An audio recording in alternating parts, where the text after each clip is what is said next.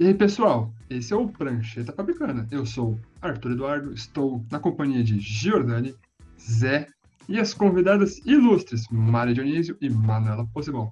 Ah, e também, é claro, temos o Ângelo também.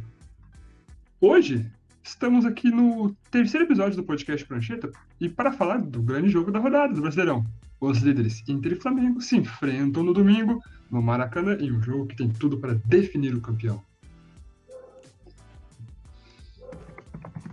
Falaremos do grande jogo do Campeonato Brasileiro e que definirá os rumos da taça. Se o Inter vencer, acaba domingo. Se o Flamengo vencer, vai com boa vantagem para a última rodada. Então, fala para nós, Jordani, o que esperar desse jogo? Fala, Arthur, é um jogo muito aberto, é algo que pode definir realmente, como tu disse, o campeonato. Eu queria começar comentando sobre uma das principais, um dos principais assuntos para a rodada, que é a utilização ou não do lateral Rodinei, que ele pertence ao Flamengo, o Inter teria que pagar uma bagatela de um milhão de reais, mais ou menos por aí, para conseguir utilizar ele no jogo por questões contratuais. Eu acho que se o Inter tiver essa grana sobrando, beleza, paga. Por quê? Porque o Abel confia muito no Rodinei, a gente já se estressou por causa disso, que muita gente queria que o Heitor fosse o titular, eu quis que o Heitor fosse titular, mas agora não é hora para isso, o campeonato está acabando, o Rodinei não vem jogando mal, não vem jogando futebol extraordinário, mas não vem jogando mal. Assim, o Inter, se pagar, é, tem que colocar a mão no fogo pelo Rodinei. Para mim, beleza, leva ele, porque a gente já está com problemas demais em elenco, e eu acho que esse problema é um que o Inter poderia evitar. O, o, Abel confia nos jogadores dele, eles estão ali por algum motivo. O Inter ganhou com o Rodinei no elenco, ganhou vários jogos seguidos, então o cara tá ali, não é um jogador espetacular, mas eu acho que eu confio no Abel e tem que confiar no que ele quiser. Uhum. Então eu vou passar a bola para a Manuela, né? Eu quero saber, Manuela, os problemas do Abel não terminam por aí. O Cuesta tomou o terceiro cartão amarelo, ele está fora do jogo. O Inter vai com zaga reserva.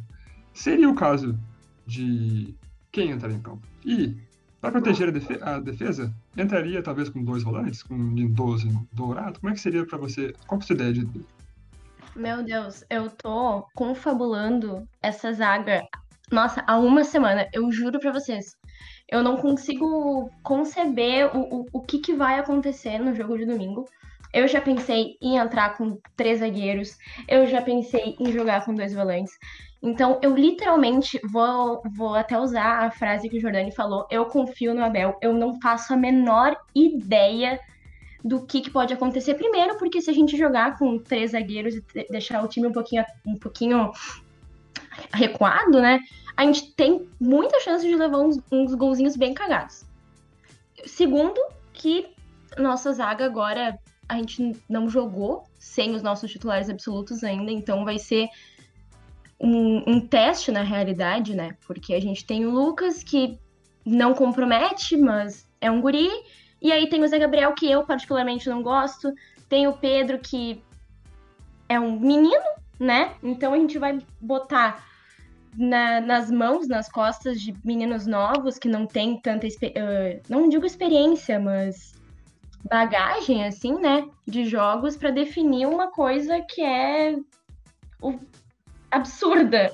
Então eu realmente estou confabulando muito sobre isso, não não consegui chegar numa, numa, numa conclusão aí de, do, do que fazer com a defesa do Inter. Acho que é inclusive um dos nossos maiores problemas para o jogo porque tá muito complicado. É, e, e só para completar, eu também eu acho que, que outra curiosidade que eu tenho para a escalação do fim de semana, do domingo, é ver se o Caio Vidal vai entrar em campo, porque para partida, para partida um pouco mais pesada contra o Atlético Paranaense, algumas semanas atrás, por exemplo, o Abel foi com o Marcos Guilherme, né? Tem o Thiago Galhardo retornando, ele poderia experimentar o Yuri Alberto um pouco mais aberto pelo corredor direito.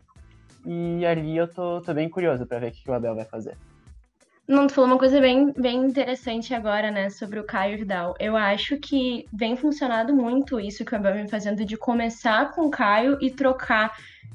Porque o, o Caio, ele tem um, um, Ele pega muito ritmo de jogo, é um guri que gosta de jogar bola.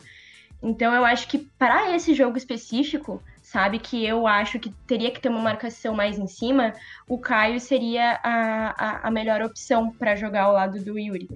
Marcos Guilherme jamais, nossa, não. Mas eu, eu começaria com o Caio realmente e botaria o Galhardo no segundo tempo mesmo. Ainda sobre a, a escalação, eu fiquei com algumas dúvidas, eu fiquei discutindo hoje com um amigo sobre o que, que o Abel planejaria. Porque o Flamengo é o time que mais produz no campeonato, é o time que mais perde gol, é verdade. O Inter vai depender de sorte também, do azar do Flamengo de perder gols, como ele perde nesse campeonato. E, e assim, o, o que o, eu não me surpreenderia se o Abel viesse com dois volantes, como um Dourado e o Lindoso. Mas ele vai ter que tirar alguém daí. Quem que ele vai tirar? Ele tiraria um Praxedes, mas o Praxedes é alto e é referência no meio-campo. O Inter é o time que mais faz gol de cabeça. Ele fez um gol de cabeça contra o Goiás. Ou vai tirar o Caio Vidal, que é o Inter, que é nitidamente um time de contra-ataque, que é um time de velocidade. Vai tirar um dos jogadores mais rápidos. Junto com. Ele é mais rápido junto com o Peglo, com o Yuri Alberto. Então, assim, é algo que não para mim não está 100% definido, vai estar tá 100% definido só depois que, que o Abel que comunicar e falar, ó, esse vai ser o elenco, porque vai ser, eu acho que vai ser uma boa surpresa o, o que o Abel vai apresentar. E trazendo senhora Mariana Dionísio para o debate, eu quero saber a seguinte questão. Hoje, a mídia divulgou que o William Arão sofreu uma lesão em casa, no, acidente familiar, com o pé, assim, está fora onde o Inter pode explorar a, a provável escalação do Gustavo Henrique? Bom, eu acredito que o Gustavo Henrique, como todo mundo já viu, né? Como a torcida do Flamengo sempre, sempre fala sobre o Gustavo Henrique. E eu acho que é muito interessante para o Colorado a volta do, do, Gustavo Henrique como titular. Ele, ele não jogou no, no jogo contra o Corinthians. E ele era o principal defeito da zaga do Flamengo. E é interessante porque o Inter se, se aproveita muito, muitas vezes, do erro do adversário. A gente viu isso contra o São Paulo. A gente viu isso contra o próprio Flamengo, ainda com o Cudê no, no primeiro turno. E eu acho interessante se a partir do momento que o Inter decidir, acredito eu, no segundo, no segundo terço do primeiro tempo, o Inter decidir uh, adiantar suas linhas eu acredito que explorar os erros, principalmente do Isla e do Gustavo Henrique, que eles têm bastante erro de posicionamento, erro de saída de bola, seja essencial ali, principalmente com o Yuri e com o Caio. E às vezes com o Edenilson, que se apresenta muito ali na frente. Então eu vejo pro Inter um benefício enorme, assim. O Colorado estava bem nervoso com essa questão de não ter o Cuesta. E acho que não, o Flamengo não ter o Arão talvez seja um pouquinho mais tranquilizante.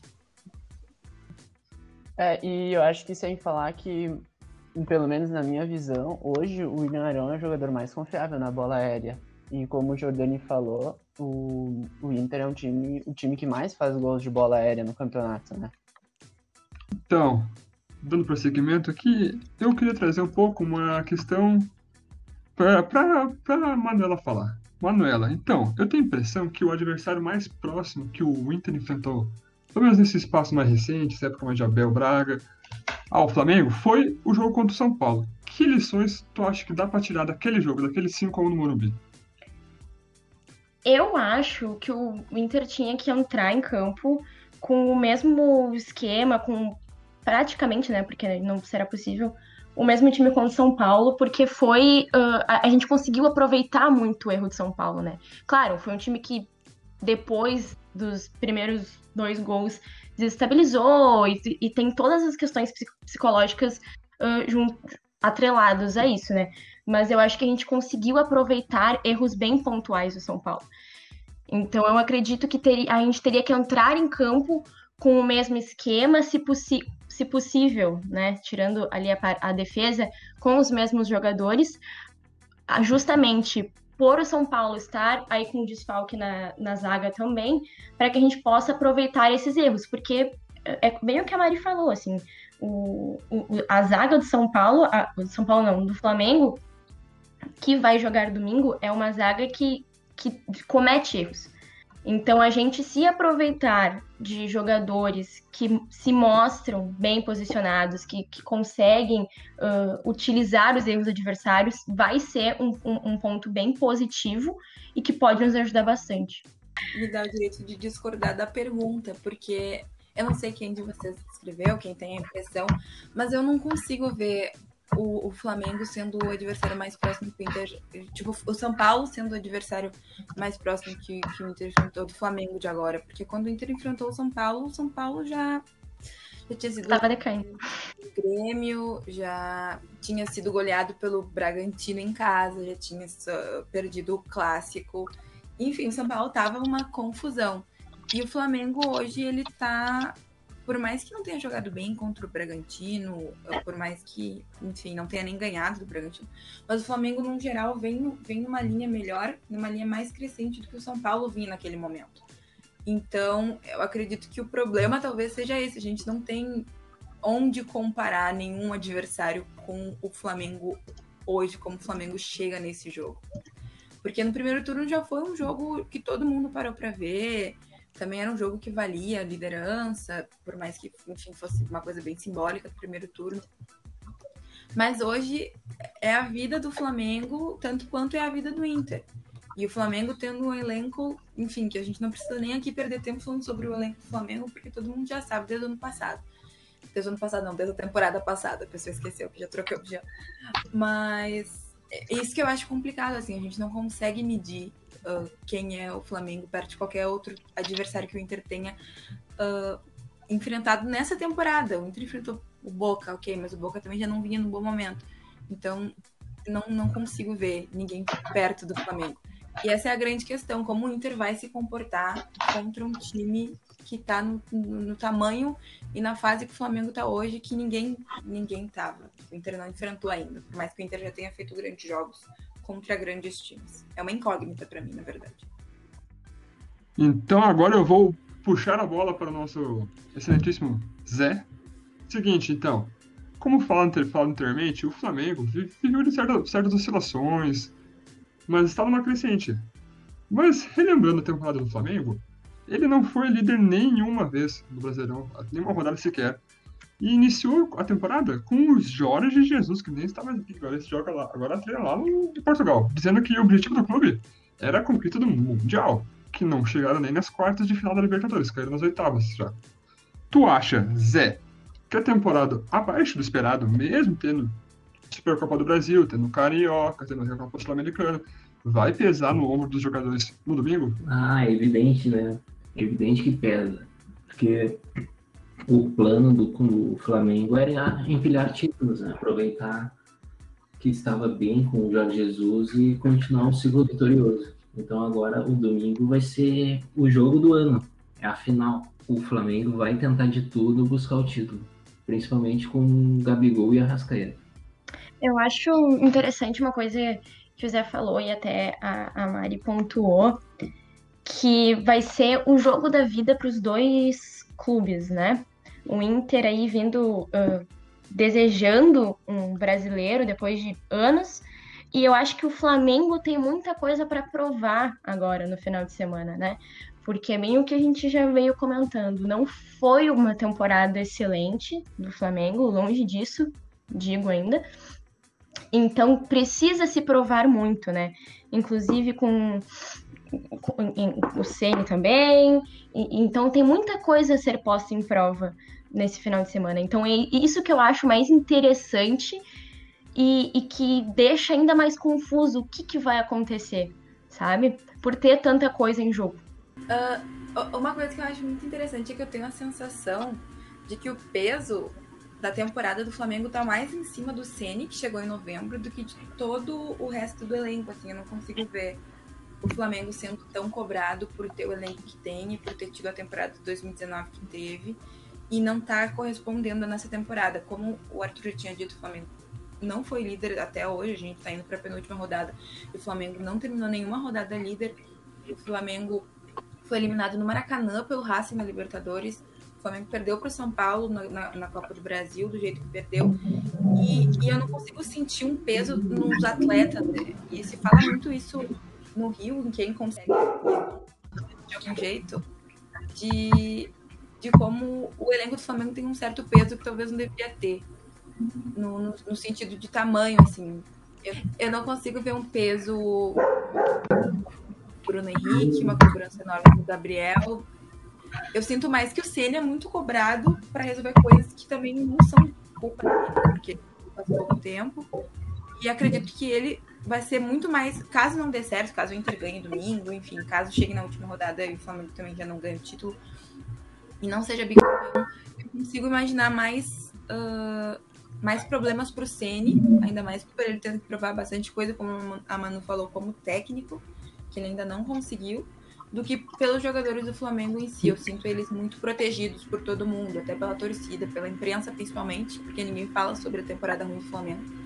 Só se fala como o Flamengo depende dele mesmo, como o Flamengo basicamente é campeão, segundo principalmente a imprensa do, do, sud, do sudeste do país, né, do centro. Então, eu sinto que o peso vai cair mais no Ceni caso dê errado os planos do Flamengo nessa temporada do que para todo todo o resto que tem culpa em alguma coisa, muito mais do que ele. Sim, eu concordo, eu consigo concordar com a Mari quando ela fala sobre o Ceni, porque é muito mais fácil tu colocar o, todo o peso em cima de alguém que recém chegou, alguém que não é ídolo do clube. Por exemplo, se o, se o técnico fosse o Zico, digamos assim, por exemplo, se ele viesse treinar o Flamengo ao invés do Ceni, a cobrança seria diferente, o peso seria outro eu tenho alguns amigos flamenguistas e eh, todos eles, a maioria, eles indicam assim, o sentimento é esse. Se a gente falasse lá no início do ano, sem ter visto o Campeonato Brasileiro, se a gente tivesse dito, Flamengo, o Flamengo foi campeão. Beleza, todo mundo apostava nisso. Mas do jeito que está sendo, o Flamengo, ele tá com um peso da torcida de, de voltar a ser um time pipoqueiro, de voltar a ser um time de somos favoritos contra o Racing e perdemos nos pênaltis. Eu não via o São Paulo tão à frente do Flamengo naquela Copa do Brasil e perdeu com o Ceni no comando. Então, assim, é um medo. É porque a mídia, a gente já conhece a mídia do centro do país, que passa a mão em cima, vai sempre passar. É isso, é, a, gente já, a gente já aceitou que, esse, que essa é a realidade, mas se perder, vai esquentar muito porque tá uma bagunça todo a diretoria do Flamengo está tá exalando uh, a bagunça, a falta de preparo. Eles acham que agora é só comprar um jogador, pagar, pagar milhões, chamar para o time que agora vai fechar, que agora vai dar tudo certo e não fecha. Às vezes tu tem um Gabigol que fica embaixo, às vezes tu tem um Pedro que está na reserva, tem uma briga ali de um jogador para outro. Então essa cobrança tem, mas eu vejo muita gente tentando esconder, assim como a Mari disse, da mídia, tentar falar que o jogador está bem, falar que o Flamengo só depende dele. Eu acho que faz parte do processo. Assim como eles acompanharam todo o voo para o Mundial lá contra o Liverpool, toda, toda aquela, aquele, aquela babação comum que a gente já conhece, eu acho que tem algo ah, escondido que vai aparecer se o Flamengo dar uma pipocada de novo em mais um campeonato que era favorito desde o início. Então, vou mandar a bola agora diretamente para Manuela Posebon. A questão que eu quero que é a seguinte, ó. O desenho do jogo de domingo, ao que tudo indica, será de um Flamengo tendo mais a bola e o Inter acelerando sempre que possível. Talvez um contra-ataque, um, um, jogo reativo. Nesse contexto, tu acha que o Praxedes, o meia mais pensador do Colorado, será crucial para segurar o jogo em certas situações? Essa será a grande prova de fogo do jovem de 19 anos? Sem dúvidas. Eu acho justamente que o. olha, arrisco te dizer que a temporada inteira do Inter tá passando pelos, pelas, pelos meninos mais novos. Mas eu acho que o jogo de domingo vai passar muito pelo Praxedes, justamente por ele ter essa característica, né? Ele, ele é um guri que é muito inteligente, ele sabe muito o que fazer com a bola no pé, a, além de ser alto, além de marcar gol de cabeça. Então, tipo, é, é, além dessas outras características, mas eu acho que passa muito por ele justamente por ele ter um controle ali do meio campo que hoje a gente eu não vejo uh, alguém no Inter com essa mesma característica para substituí-lo, né, se, se necessário, ou, ou para fazer algum esquema de jogo diferente. Eu, uh, eu particularmente sou muito fã do Prachedes, gosto muito do futebol dele e, e, e, acho sim que passa por ele e a, não só esse jogo, como muitos outros da temporada passaram por ele, é um guri que se destaca. Então, sim, passa e passará muito ainda, se Deus quiser. Em relação ao Prachedes, eu acho que ultimamente ele vem, vem devendo nos últimos três jogos. É, eu ouvi falar até que a direção ia falar com ele, de enfim, puxar um pouco a orelha. Tava usando algum termo tipo, ai, tá enfeitando demais. E sejamos justos, ok, contra o, contra o esporte ele não teve tempo, né? Porque ele acabou pagando o pato pelo Wendel. Mas uh, para 19 anos, ele é um guri muito, muito cabeça, assim, muito focado. Então, acho que é, é a chance dele, dele voltar a se encontrar, assim. Não que tenha sido um, um grande tempo dele jogando mal, mas, por exemplo, no último jogo contra o Vasco, ele jogou muito mal. E o meio-campo do Flamengo é. Meu, o primeiro volante deles é o Gerson, sabe? É só o Gerson. Então, é um jogo muito para ele colocar a cabeça dele no lugar e, e, e reencontrar confiança, eu acho. Eu, eu, eu, fico um pouco mais preocupada com a questão das faltas, né? Porque acho que todo mundo deve, que vê o jogo do Inter percebe que ele não sabe marcar. E faz faltas bem, bem perigosas. Vai fazer a falta também pela questão de, de cartão. Mas eu acredito que ele tem a cabeça suficiente para conseguir fazer um bom jogo e, e conseguir cadenciar também, porque às vezes a gente tem que segurar um pouco. O Inter vai precisar segurar o ímpeto do Flamengo. Acredito que na maior parte do jogo, por mais que acredito que vai ser um pouquinho equilibrado, assim, aquela coisa de ah, 15 minutos para cada um. Mas nos 15 minutos, ele é tão importante nos 15 minutos da bola do Inter quanto na bola do Flamengo. Então é o jogo dele, espero que ele esteja com a cabeça, com a cabeça no lugar ele que é flamenguista, né? Todo mundo sabe disso, por isso que ele veio pro Inter. Espero que ele, que ele tenha cabeça para isso.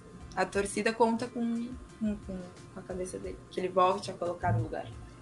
E falando de jogadores fundamentais para o, para o domingo, do outro lado, temos uma situação curiosa, né? Gabriel Barbosa, ou Gabigol, ele está pendurado a seis partidas. E se tomar o terceiro cartão amarelo na partida contra o Inter, não joga o jogo decisivo ou, bom, se perder não vai ser mais decisivo, né? Mas o Flamengo quer levar a final para o domingo que vem.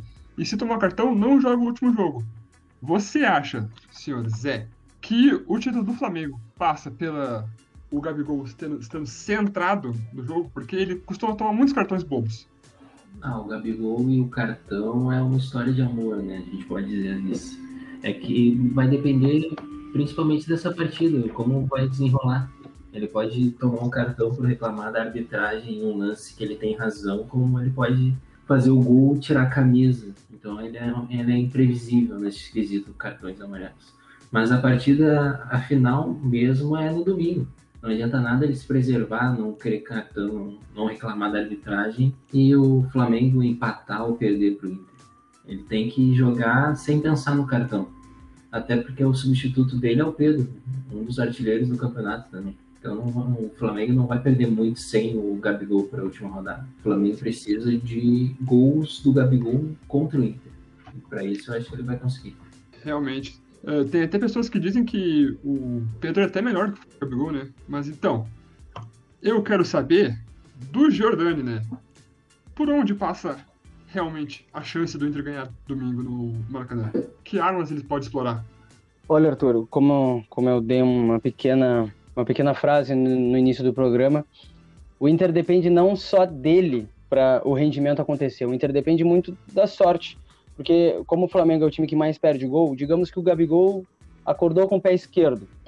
Não literalmente porque ele é canhoto, mas digamos que ele erre um gol feito, o Bruno Henrique, o Bruno Henrique não consiga cabecear aquela bola dentro da pequena área, porque isso acontece no time do Flamengo.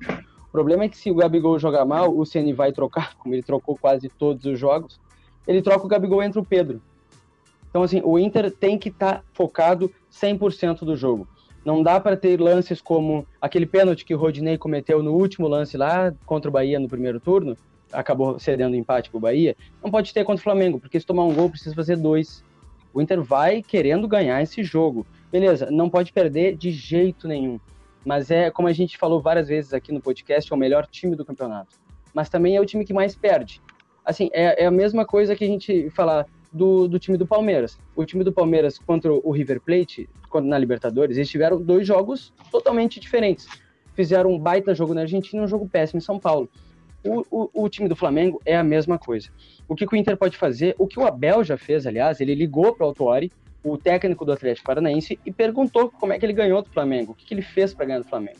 O Flamengo ali jogou estranho, não teve um, um, um dia muito rentável para os jogadores.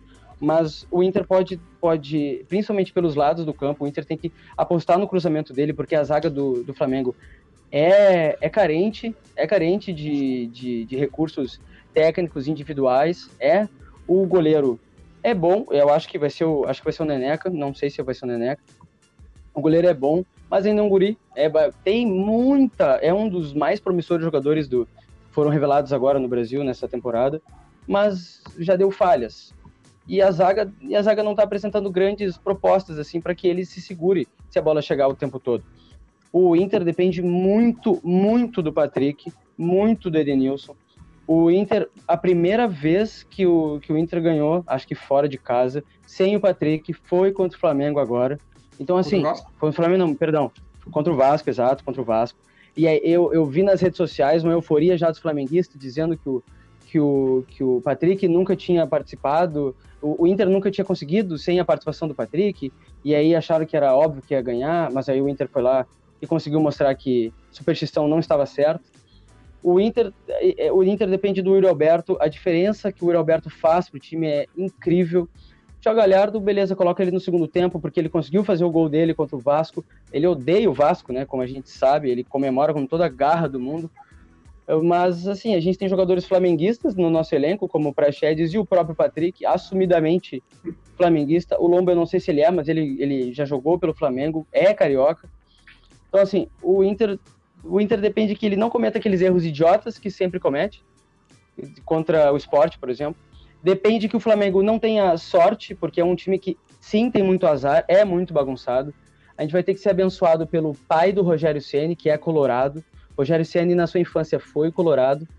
Então assim, o Inter vai depender do, das cartas, da, de, de, de, forças, porque assim, o Flamengo é um baita time, tem onde explorar, mas também é isso que eu disse, tá dependendo, vai depender muito do que acontecer, do contexto, porque não tem como cravar. O Flamengo vai ganhar, o Inter vai ganhar. O Flamengo é um time mais forte, a gente sabe, a gente já disse isso. Mas, o, mas eu acredito que se o Edenilson acordar inspiradaço, for o Ed Show que a gente conhece, beleza, o Inter tem muita chance de ganhar esse jogo. A preocupação é Edenilson sumir em jogos importantes, né? Isso é, é uma coisa. Eu, eu, eu acredito que o, o, Inter deva ter mais sorte pelo Patrick do que pelo Edenilson, mas se o Edenilson fizer um grande jogo, um, primeiro grande jogo importante que ele for bem, é um abraço, que é um diferencial enorme. E quero saber, vou passar a bola para Dona Manuela. Quero saber, Dona Manuela, o que não te faz dormir? O que, o que faz tu pensar que o, qual os, as falhas do Inter que tu acha que o Flamengo pode explorar? Aonde, se sair um gol do Flamengo, sai por onde? Nossa, tu tá fazendo eu parar para pensar justamente no que eu tô evitando a semana inteira. Uh, olha, é, é, é, o que eu já comentei uh, ao longo da nossa conversa, o que já foi comentado também. Acredito muito que a gente. Uh, é muito possível da gente levar um gol por uma falha muito boba da nossa zaga. E, e, e isso me preocupa muito, justamente por ter dois jogadores prováveis, dois jogadores, né? Que acho que só o Zé, o Zé Gabriel jogou, né, contra o Flamengo no primeiro turno, se eu não me engano, mas não confio muito nele, acho que ele não tem uh, uma boa saída de bola. Não, eu, eu, não gosto, eu tenho inúmeras críticas a ele. Mas eu acho que pesa muito isso justamente por não contarmos com nenhum dos nossos uh, zagueiros que são titulares absolutos e que dão confiança, por mais que cometam muitos uh, errinhos bobos, dão segurança tanto para a dupla, né? A gente jogou uma temporada inteira sem a nossa, sem Moledo e Cuesta. E, e a presença do Cuesta, querendo ou não, dá certa segurança, por mais que, que diversas vezes ele tenha falhado. Então, eu acredito que que um dos nossos grandes pecados vai vir por parte da nossa, da nossa zaga. Também a, a nossa dúvida, vamos ter o Rodinei, não vamos ter o Rodinei, o que vai acontecer? Entra Heitor, não entra Heitor? Então, pa passa muito por isso. Vai passar muito pela nossa defesa, vai passar pela, pela cabeça deles, principalmente, porque se a gente vai jogar com dois zagueiros, vão ser dois zagueiros que não jogaram juntos, ainda. Então, eles precisam estar, tá, uh, querendo, querendo ou não, confiando um no outro, né? Então, sem dúvidas, vai passar pela nossa zaga, pela cabeça deles. Acho que esse é justamente um dos meus grandes medos, porque acho que o Jordani falou, o Inter depende dele de não cometer erros bobos. E isso é uma coisa que me preocupa muito, porque a gente sabe que, que isso acontece justamente quando não precisa acontecer. Então, acho que é mais ou menos nesse caminho, assim. Tenho muito medo da nossa zaga para domingo. É, o caminho, como a Manuela bem pontuou, o caminho do Flamengo é a instabilidade defensiva do Inter, principalmente sem o Cuesta, que, que falhava muito com o Cudê, mas a partir da chegada do Abel se transformou no bom e velho Cuesta. Então, ter já ter a falta do Molido e agora do Cuesta pode dar uma certa instabilidade, ainda mais que tu vai jogar contra o melhor ataque do, do país praticamente que é, que é o Bruno Henrique pela ponta esquerda, o, o Everton Ribeiro na, na, direita, o Rascaeta no centro e o Gabigol caindo pelos lados. Então o problema do Inter é, é, é fechar bem a zaga. Isso que daí eu já entro em outro ponto. Talvez a, como o Prachetes não vem correspondendo à altura dos outros jogos, pode ser que o Abel escolha optar pelo Lindoso junto com o Rodrigo Dourado para proteger mais a zaga. Ainda mais que a zaga vai ser reserva. Então o Inter já joga pelo empate. Ele não precisa vencer no Maracanã. Quem vai precisar do resultado é o Flamengo. Então fecha a casinha e sai no contra-ataque com Caio Vidal e o Yuri Alberto na frente, que é a principal arma do Inter é a velocidade no contra-ataque e os gols de cabeça. Então acho que é mais ou menos por aí, fechando a zaga para evitar que o Flamengo faça o gol, principalmente no início, pra, e aproveitar o contra-ataque para vencer o Flamengo lá. Eu até acredito que o Inter vença o Flamengo já no Maracanã por uns 2 a 1 um, se, se fosse para chutar o placar. Tu diz 2 a 1 um? Sim, infelizmente. Eu acho muito perigoso. Eu ia falar isso, Mari. Jogar contra-ataque. Não tem como. Eu acho que é dar um tiro no pé fazer isso contra o Flamengo. Porque se o Inter, ok, o Inter não sofreu tanto contra o Vasco, mas o Inter sofreu horrores fazendo isso contra o, contra o RB em casa. Então, não sei, não, não me parece inteligente. Eu sou muito, não sei se velha na questão de pensar que a, maior, a melhor maneira de, de se defender é atacando. E eu acho que quanto mais o Inter baixar a linha, e olha que o Inter é rei de botar todo mundo, nossa, falta botar todo mundo do lado do lombo não me parece inteligente e eu acredito que um dos caminhos para ganhar um jogo que, eu, que me preocupa mais é o Gerson. Né? Não pode deixar o Gerson jogar, não pode deixar o Gerson pensar, não pode deixar ele virar, ele não, ele não pode receber a bola do zagueiro, não pode receber a bola do lateral e virar, porque daí ele faz o que ele quiser do jogo, ele bota a bola embaixo do braço e vai até onde ele quiser. Se ele quiser, ele atravessa o Rio de Janeiro inteiro e ninguém faz nada. Então eu acho que é um, um, um jogo muito pro Dourado em virtude disso. E, e o Gerson me preocupa. Inclusive o Gerson me preocupa mais do que mais do que o Bruno Henrique, por mais que, ok, o Bruno Henrique no, nos laterais ali é complicado. Mas me preocupa muito mais o Gerson, porque ele é a origem de tudo, então não, não, não, não jogaria pelo contra-ataque contra o Flamengo, por mais que a zaga deles erre bastante. E também não deixaria o Gerson respirar. Mas assim, marcação dupla se tiver que ter, sempre alguém, não interessa. Não fixaria ninguém nele, porque eu acho meio ultrapassado se fixar alguém próprio, mas caiu na tua zona, alguém tem que ir no Gerson e tem que ter alguém para pegar, tem que ter dois ali sempre perto dele. Eu acho que ele é, ele é o principal problema. Ninguém enxerga muito o Gerson, a gente sempre fala muito do Gabigol, a gente sempre fala, mas eles são sempre o final daquilo, né? O começo a zaga deles não é tão boa assim começar jogo. Não vejo muitos laterais, apesar de Felipe Luiz ser um bom apoiador. O problema é o Gerson. Ninguém fala do Gerson. A gente tem que começar. Eu espero que o Abel esteja pensando no Gerson agora. Então tá, pessoal. O nosso reloginho aqui está estourando e vamos dar por finalizado. Seguinte, então, né? Termina aqui um, mais um episódio do Prancheta Fabicana. Hoje conversamos com as estudantes de comunicação Mariana Dionísio uhul, e Manuela Posebon. E, claro, o cachorro de Manuela também esteve presente aqui em alguns momentos. Quis dar sua opinião a respeito das pautas. Vamos, isso mesmo. Muito obrigado pela participação, gurias. Obrigado a todos e até a próxima semana.